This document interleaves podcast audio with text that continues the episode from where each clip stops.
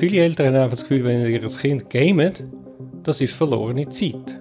Also meine Forschung heute zeigt in ganz vielen Bereichen, dass zum Beispiel die kognitiven, also die Wahrnehmungsfähigkeiten, gerade bei Shooter-Spielern verbessert werden. Das ist der Durchblick. Wir gehen wissenschaftlichen Fragen nach, die uns im Alltag beschäftigen. Wir wollen verstehen, wo die Forschung steht und wo die Reise hergeht.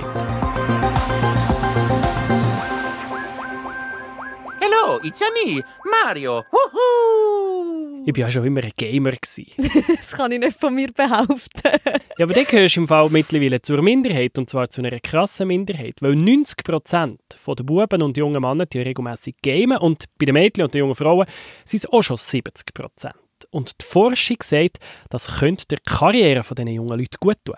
Mhm. Darum reden wir heute mit einem professionellen Schweizer Gamer, mit einem E-Sportler, der vom Gamen tatsächlich leben kann. Wir reden mit einem, der das Gamen und seine Auswirkungen erforscht. Und wir reden mit einem CEO, wo man nie von ihm gedacht hätte, dass er gamet, der aber sagt, es hat ihm geholfen. Ich bin der Nico Leuenberger übrigens. Und ich bin Damila Regic. Und Nico, jetzt möchte ich schon genauer wissen, was genau sollen jetzt die Games der Karriere bringen? Also beim E-Sportler verstehe ich es ja schon, der verdient ja effektives Geld damit und hat quasi sein Hobby zum Beruf gemacht, aber bei allen anderen? Genau, beim E-Sportler ist es zwar auch nicht einfach gewesen, es gibt erst ganz wenig Schweizer E-Sportler, die davon leben können, aber der Luca Boller spielt professionell FIFA auf der Playstation. Sein Arbeitstag sieht so aus. Du hast zum einen das Training natürlich an der Konsole, ähm, da hast du als Fitnesstraining, was du auch noch parallel natürlich zum richtigen Sport hast. Und dann hast du noch eine Säule, sage ich mal, wo, wo sonst im richtigen Sport nicht so stattfindet, und das ist das Influencer sein. Also du bist eigentlich täglich am Livestreamen, am äh, zum Beispiel Twitch ist ja die grosse Plattform, aber auch YouTube-Videos, TikTok ist jetzt zum Beispiel sehr neu, Instagram, ähm, du hast halt eine Community und E-Sports ist sehr interaktiv und die wollen halt immer sehen, was du machst und darum bist du auch ein bisschen, also du bist so eigentlich ein Mix zwischen einem heutzutage YouTuber, Influencer und einem Sportler, ja. Und das alles im Auftrag vom FC Basel. Dort steht der Luca Boller unter Vertrag. Also Moment mal, der FC Basel spielt ja richtigen, realen Fußball. Was haben denn die mit Games? Ja, hauptsächlich schon, aber als einer der ersten Schweizer Fußballclubs haben sie auch eine E-Sports-Mannschaft, die eben den virtuellen Fußball spielt. Da gibt es genau gleich Turnier mit Kommentatoren. Und wenn der Luca Boller alias Lubo spielt, dann tönt das wie richtig. Erstmal gegen zwei auch wieder der Übersteiger, nochmal der Dragback, nochmal der Übersteiger. Das ist richtig gut gemacht. Und da lässt er die gesamte Defensive alt aussehen.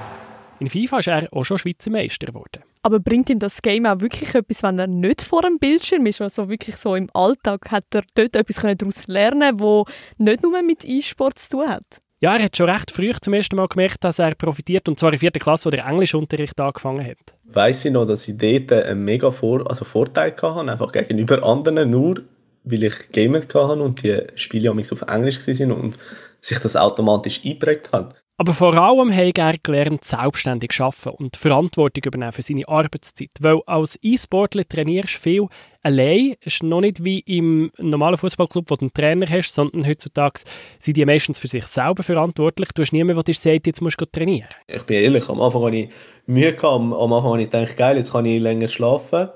Zum Beispiel ein bisschen Morgenmuffel, kann ich so ehrlich sagen. Und dementsprechend habe ich dann immer, ja, am, vor allem am Anfang, habe ich so gedacht, ja gut, jetzt kann ich bis spät in Nacht wach sein.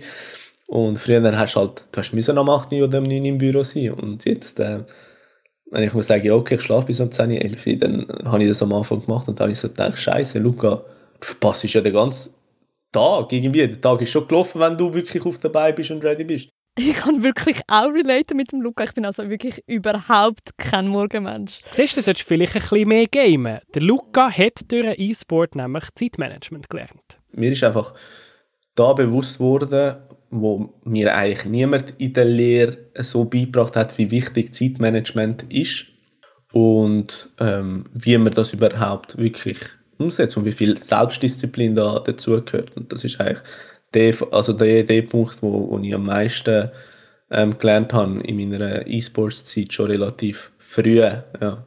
für den Luca ist ja sein Traum wirklich wahr, wo der kann jetzt vom Gamen mittlerweile leben.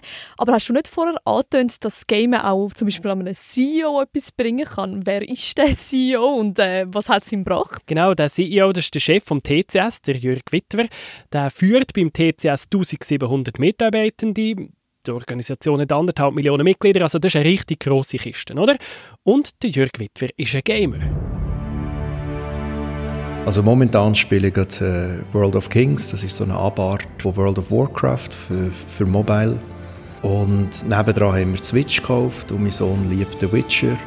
Und jetzt habe ich auch angefangen auf der Switch äh, Witcher zu spielen. In seiner Freizeit erlebt Jörg Wittwer also Abenteuer, tötet Monster und kämpft online mit Orks und Elfen.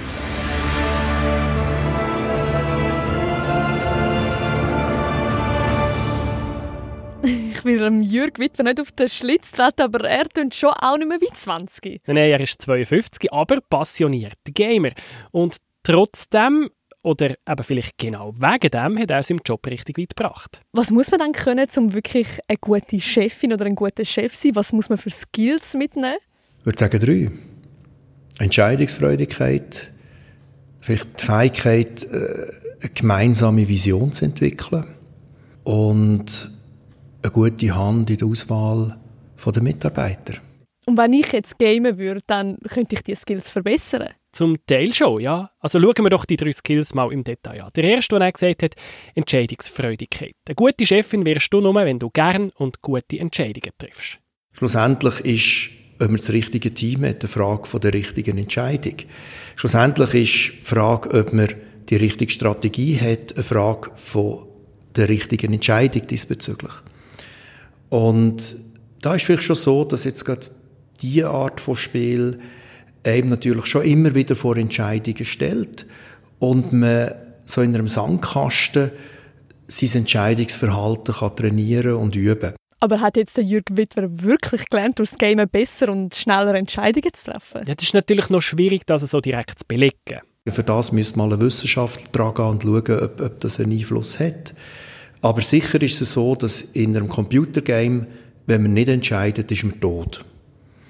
Und wenn ich so ein bisschen in der Wirtschaft herumlasse und bei den Mitarbeitern, ich höre mehr Mitarbeiter, die sich darüber beklagen, dass ihr Chef nicht entscheiden kann, als Mitarbeiter, die darüber klagen, dass ihr Chef falsch entscheidet.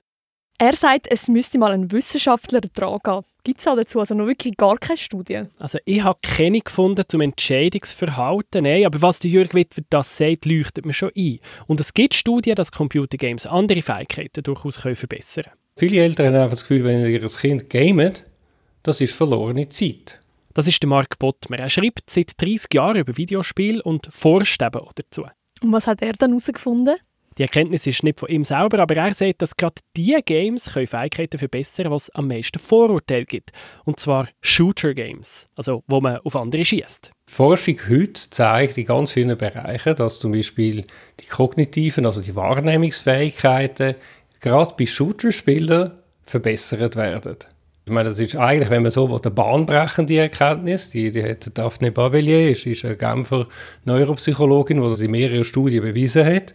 Und Jacobs Foundation äh, hat ihr jetzt gerade einen grossen Preis gegeben für das. Also das ist wirklich, das ist, das ist nicht irgendwie ein Krutzli-Forscher, wo, wo da irgendetwas behauptet, sondern das sind äh, langjährige äh, Forschungsarbeit ist da dahinter.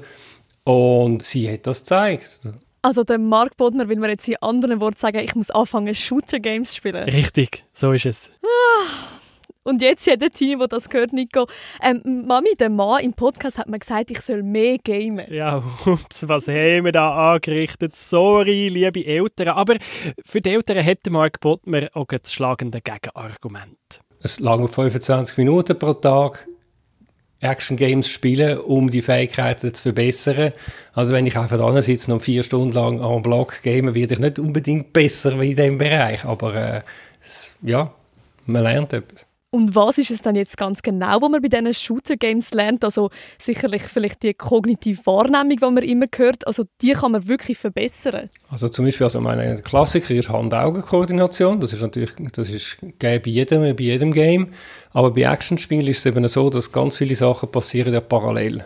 Also man muss immer einen, einen, einen guten Überblick haben. Das heißt also die Wahrnehmung, äh, was passiert um mich herum, wird verbessert. Und das ist zum Beispiel etwas, was sehr nützlich kann sein im Verkehr. Also wenn ich sehe, dass plötzlich von rechts irgendetwas kommt dann, kommt, dann bin ich als Gamer im Vorteil, weil ich das wahrscheinlich in der Peripherie besser wahrnehme als ein Nicht-Gamer. Also mehr Mario Kart spielen. Das ist nicht mal ein Action-Game, der Super Mario. Das ist simpel. Nein, nein, wir reden da wirklich wir reden von Shooters. Let's go.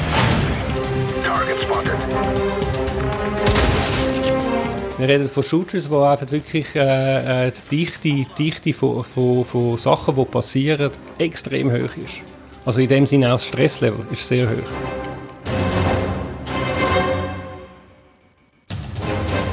Also die, die Sachen werden dort verbessert, die Konzentrationsfähigkeit wird verbessert. Das verwundert viele, weil sie das Gefühl haben, die, die, die Kids von heute können sich nicht mehr konzentrieren. Das ist nicht wahr. Sie können sich sehr gut konzentrieren, aber einfach auf gewisse Sachen besser als andere. Aber ich game seit die Zähne bei und meine Konzentrationsfähigkeit ist «Hey, schau dort oben ein Eichhörnchen!» Ah, du bist ein rechter Schnurr, Nico. Also, hast du mich jetzt wirklich können überzeugen Man lernt etwas in meinem Game, da stimme ich dazu. Aber lernt man wirklich das, was man dann schlussendlich für einen Kaderjob braucht? Jürg Wittwer hat ja drei Skills aufgezählt. Entscheidungen treffen, das haben wir gehabt. Und dann ist noch... Die Fähigkeit, äh, eine gemeinsame Vision zu entwickeln eine gemeinsame Vision ist natürlich vor allem wichtig bei Teamspielen, oder? Ähm, zum Beispiel League of Legends ist so etwas, dort bekämpfen sich zwei Teams in einem mega komplexen Spiel. Also wenn du das einfach so zuschaust, dann kommst du nicht wirklich draus, wenn du es nicht selber gamest. Es ist wirklich komplex und der Unterschied, ob man in diesem Spiel gewinnt oder verliert, ist alleine Kommunikation im Team. Also die Kommunikation innerhalb des Teams ist, ist letztendlich das, mit dem steht oder fällt die technischen Fähigkeiten, die spielerischen Fähigkeiten, die sind ab einem gewissen Level, die sind einfach gegeben. Und, und das, was es letztendlich dann aber ausmacht, ist, ist wie, wie kommuniziert die Spieler miteinander. Und wenn ich jetzt quasi meinem Game-Team die klare Vision aufzeigen kann, dann kann ich das mitnehmen und auch meinem echten Team zeigen. Ja, vor allem, weil man ja gerade heutzutage so echte Teams bearbeitet, manchmal genauso wenig sieht wie im Game. Jetzt in der Zeit von Covid sowieso. Also da gibt es Sitzungen, da sieht man sich ja nicht einmal. Respektive, irgendeiner sitzt in Amerika, der andere sitzt in Bümplitz, der dritte hockt in Zürich. Das, ist, das, sind, das sind Settings, wie man sie immer wieder hat und immer mehr wird haben. Und wenn ich mich das gewöhnt bin, vom Game her, meine, die Leute sind auch verteilt rund um die Welt, sind aber Teil vom gleichen Team. Und wenn ich mit denen klar kann kommunizieren, gewisse Strategien sogar vielleicht im Vorfeld kann ausarbeiten, dann nützt mir das garantiert in einem späteren Zeitpunkt auch im Berufsleben. Ein grosses Wenn gibt es da, aber der Transfer ins echte Leben, der gelingt nicht immer. Dazu kommen wir aber später, ich will vorher noch schnell auf den dritten Skill eingehen. Der dritte Skill war ja, wenn ich mich richtig erinnere, die richtigen Leute auswählen. Und ich glaube, ich habe langsam so ein das Gefühl bekommen, wo es könnte hergehen. Also man muss auch in diesem Online-Game auch die richtigen Leute zusammenstellen, damit es dann klappt. Genau, wobei, das ist der Skill, den Jürg Wittmer schon findet. Gut, das ist... Äh, sagen wir, in, in dieser Welt von World of Warcraft sehr viel einfacher. Man, man weiß ungefähr, wie, wie stark sind die Spieler und man möchte natürlich die stärksten Spieler und dann muss man noch drei, vier Rollen abstimmen. Also es braucht normalerweise einen Heiler, es braucht einen Panzer oder einen Tank, wie man sagt. Und dann bei den DPS, das sind die, die Schaden macht, ähm, dann wird es noch schon subtiler. Es gibt schon den einen DPS, der vielleicht für die eine Situation ein bisschen besser ist als die andere. Aber ich würde sagen, das ist doch ganz, ganz viel einfacher als im realen Leben. Ich würde sagen, es sind eher andere Sachen, die wo, wo eine Rolle spielen. Eben das Konfliktmanagement, wie geht man um mit dem eigenen Scheitern, wie geht man um mit Leuten, die schwach sind, wie behaltet man die Nerven. Und gerade der letzte Punkt, wie behaltet man Nerven in so einer Situation, diesen Punkt kann man in den Games eben super üben, weil Games, die können die Nerven so richtig strapazieren. Also wenn ich in, in Schulen bin, äh, und mit Schüler, Schülerworkshops mache, dann ist es so, dass, dass ich immer frage, ja, haben die das Gefühl, dass das Spiele aggressiv machen? Und dann ist die Antwort von der Schüler unisono, ja. Und dann sage ich, ja, was sind es denn für Spiele, die euch aggressiv machen? Und ähm, ich kehre es jetzt mal um. Was haben das Gefühl? Was ist das meistgenannte Spiel in dem Kontext? Ich hätte jetzt FIFA gesagt. Es ist FIFA. FIFA ist mein, also wirklich Number One, wenn es um Frustration geht. Das ist eben, es ist nicht aggressiv, sondern es ist wirklich, es geht um eine Frustration. Platz 2 Regenbogenpiste in Mario Kart. das kann ich aber nachvollziehen, die ist wirklich so nervig. Eben, man sagt dem Resilienz, also eine gewisse Widerstandsfähigkeit aufbauen und ähm, ohne die geht es nicht beim Gamen. Also man muss gewisse Nehmerfähigkeiten haben, weil es gibt gewisse Situationen äh, in Games, wo man immer und immer wieder scheitert und man weiß, es geht. Das ist ja das, was das Game ausmacht. Man weiß, man kommt weiter, wenn man es in den Griff bekommt.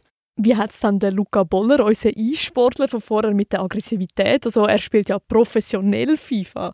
Ich kann meine Aggressivität noch in mir behalten. Das ist, glaube ich, eine gute Eigenschaft von mir. Ich habe keine Kontrolle bis jetzt in meiner Karriere zerstört. Während ich wirklich Kollegen habe, wo da, ja, der, der, der letzte, ich bin mit einem Kollegen entsorgen und der hatte so eine Kiste gehabt und hat das einfach 20 kaputte Kontrollen drin gehabt.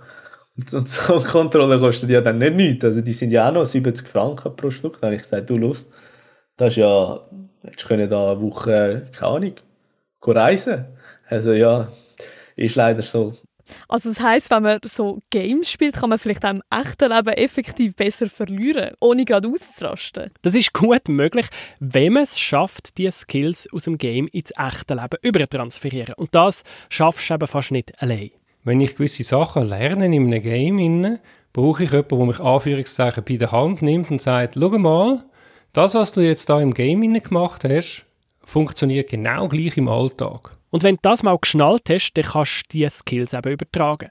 Bist du gut in der Teamkommunikation in Fortnite, dann kannst du eine gute Teamleaderin im Job werden. Wenn ich weiß, dass das eigentlich das Gleiche ist und nicht das Gefühl habe, ah, das ist etwas, was ich im Game mache, das kann ich jetzt da nicht machen, wenn ich auf der UBS arbeite oder so. Die Karriere kann also profitieren davon, wenn ich private Gamerin bin, aber ist es nicht so, dass die Gefahr am Ende viel größer ist, dass es einfach einen Schaden nimmt? Ich meine, das Spiel, das führt ja oft dazu, dass man richtig süchtig wird. Ja, wenn man sich da nicht im Griff hat und dann anfängt, eben auch während dem Job gamen, dann wird es natürlich schon ein bisschen schwierig. Und wie sieht es eigentlich mit der Gewalt in den Spielen aus, dass sich dann schlussendlich die Gewalt im echten Leben wieder ausdrückt? Ist das wirklich nur ein Vorurteil? Es ist vor allem ein Vorurteil. Wenn ich, sage ich mal, ein Stigma, das gegenüber Gamer besteht, könnte mit einem Fingerschnippen aus der Welt schaffen, dann wäre es wahrscheinlich schon die Diskussion um Gewalt, Gewalt in Games führt zu Gewalt in der Gesellschaft. Weil das verbaut wahnsinnig viel immer noch. Die Forschung sagt, es hat einen Einfluss, der ist an einem kleinen Ort, gibt es ganz andere Faktoren, die wirklich einen Einfluss haben. Aber äh, die Leute hängen dann einfach ab. Finden, ah, Gamer, fertig. Der Mark Bottmer hat mal einen jungen Mann beraten, der sehr erfahren war als Teamlead in Counter-Strike Go. Das ist ein ziemlich komplexer Team-Shooter und da bist du wirklich nur gut, wenn du als Team super zusammen schaffst. Und der junge Mann hat Mark Bottmer gefragt, soll ich die Erfahrung in meinen Lebenslauf schreiben, wenn ich mich bewerbe? Ui, gute Frage. Was hat ihm der Marke geraten? Da habe ich gesagt, ja, hm, noch nicht. Oder? Wegen der Vorurteile.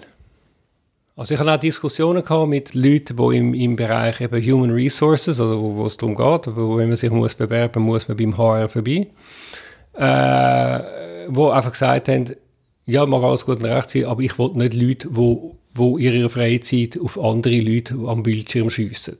Ich meine, das ist für mich, äh, sorry, Bullshit, weil wer bei uns ins Militär geht, lernt mit einer Waffe umgehen, schießt auf Scheiben, schießt möglicherweise sogar auf, auf äh, menschenförmige Scheiben, und die, wo ich dann die im Büro haben, die wissen sogar, wie man mit, einer Waffe umgeht. Ein Gamer hat keinen Plan, oder? Der hat einen Controller in der Hand oder weiß vielleicht mit dem Keyboard umzugehen, aber der hat von einer Waffe keine Idee. Also die Logik, die ist völlig verfehlt. Zusammen mit der ZHW schafft der Mark Bottmer jetzt an einem Programm, wo er HR-Leute sensibilisieren will. Ja, ich würde jetzt also auch Gamer im Nico mit ein bisschen Übung lasse ich dich glaube sogar ab.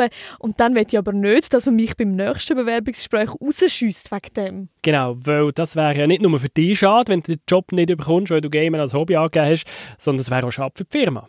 Weil eben, ich meine, ich habe 90% der Jungs, die Gamer sind, und 90% der Jungs, die wahrscheinlich Schiss haben, sagen, ich bin Gamer. Obwohl überhaupt nichts rum ist mit dem. Im Gegenteil, sie möglicherweise eben wirkliche Skills mitbringen, die könnten nützlich sein. Und es wäre auch schön, wenn man das mal anerkennen würde. Und, und die hätten auch sicher Freude, wenn man das anerkennen würde und sagen, ah, cool, du spielst das und das. Aber nur weil man es nicht kennt, sagen, es ist, es ist heikel oder es ist gefährlich, finde ich völlig daneben.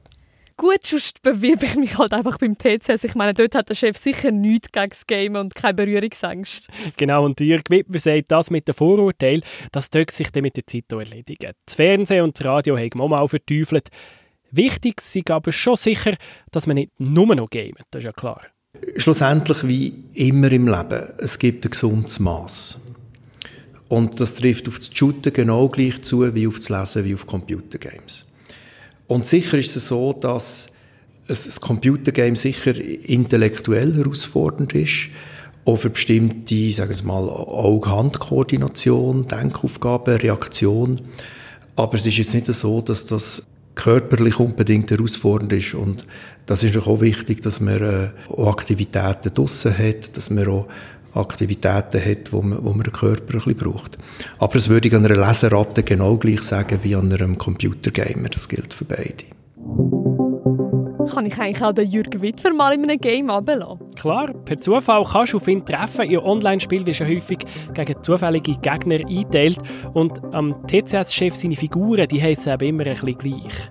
Äh, momentan die Figur, die ich spiele, heisst Mojo. M-O-O-J-O-O. Und alle meine Figuren haben die Kombination mit zweimal so und hinten nochmal zweimal so. Das kann Kobo sein, Mojo, Gobo, immer das gleiche Schema. Also wenn ihr auf so einen trefft, dann wisst ihr, dass ich bin. Oder mein Sohn. Er hat das gleiche Schema. Das ist der Durchblick, der Wissenschaftspodcast vom Blick, initiiert und unterstützt von der Geber Trüff Stiftung. Die Episode habe ich, der Nikolai Berger, geschrieben und produziert. Mit mir im Studio, wie immer, Tamila Regic. Und in der nächsten Episode schauen wir uns eigentlich an, was überhaupt nachhaltiger ist für die Umwelt. Ist das Skoki Dösli oder das Skoki Fläschli? Immer am Dienstag gibt es neue Folgen. Bleibt dran.